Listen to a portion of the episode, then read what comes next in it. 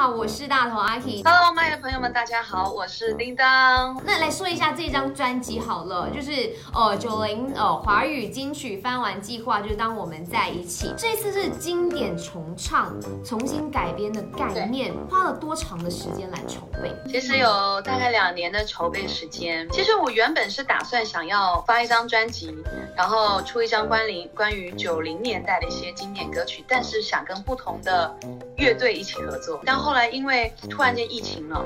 哦，让疫情其实让我变得就是没有办法，就是我们的这个原来的计划这么的顺利。包括像歌曲，你要翻完，就是翻唱以前的金曲，其实还有一个比较大的挑战就是版权。包括我们在选歌也是，那选歌其实我们也是从将近四百多首作品里面到最终选择的这十首歌。然后我觉得对于很多有有些阅历的朋友听到，哦，这首歌好像可以这样子哦，会有一些新的生命。所以为什么我们这次专辑？呃，叫做因为九零 S 就是九零年代的歌，嗯，为什么叫做翻完？那我觉得翻完我们叫翻唱，翻完让它变得更有意义，就是有一些歌它可以让它变得它的精神还在，是，但是呢会让这首歌编曲啊，然后。你唱歌的那个视角不同的时候，这首歌它有会有不同的生命，所以我觉得这个是非常好玩的一件事情。这一个专辑里头的那个歌曲的顺序，就叮当里头就是选三首来推荐，还是我们不行，一定要跟着这个顺序去听，你才可以感受到那个那个情绪。不会，其实如果要让我必须要选择三首歌，那首先第一首就是输了你赢了世界又如何，因为这首歌。我是让我唱到哭的一首歌。第一天就是在录音室录完之后，我就出来说不，这个歌的编曲不可以这样子，还可以怎么样？我在进去录音室之后，我还还有一些想法，然后我还要改编曲，因为通常的进录音室的时候，其实你应该编曲很多东西都已经结束了。可能我自己吧，我自己是属于 live 歌手，所以 live 歌手其实比较喜欢感觉当下的一种感觉。然后我在那边哭，你知道自己。所以你是慌到哭吗？我没有办法说服我自己，我没有办法就说这样就好了。那第二首歌就是约定了，约定这首歌它来的也很突然，它原本不在我们这张专辑里面，因为我自己太爱这首歌了，所以我们其实把中某一首歌，然后把它踢出去了。好想知道那一首歌是什么歌。把这首歌送给所有的每一个女生，那相信自己。虽然我们可能因为女孩子通常大家都愿意去付出自己的爱，就爱上一个人，你知道就是那种奋不顾身。可是爱爱别人前，先要学习如何爱自己。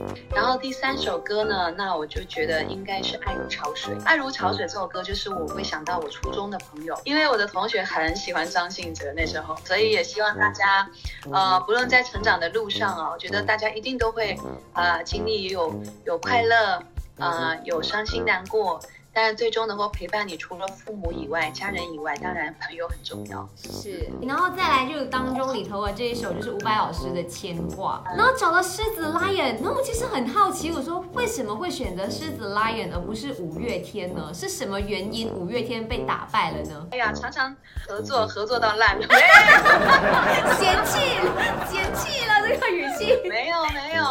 喜欢老萧，嗯，就人来疯的嘛，你知道人来疯型歌手就是这样，你音乐一下，你知道吗？就完全就在自己那个音乐世界里面，所以我很喜欢狮子他们的，就是整个团给我的带给我的一种气质吧，就是在台上很炸。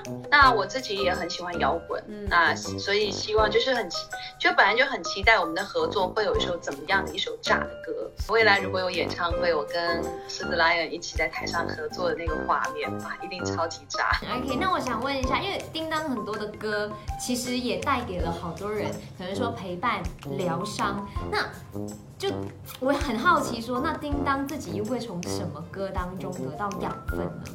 我什么歌都听，只要一些网络上有推荐，我都会听。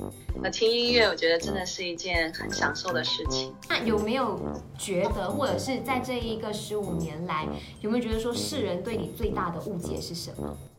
原来原来你的个子这么小啊！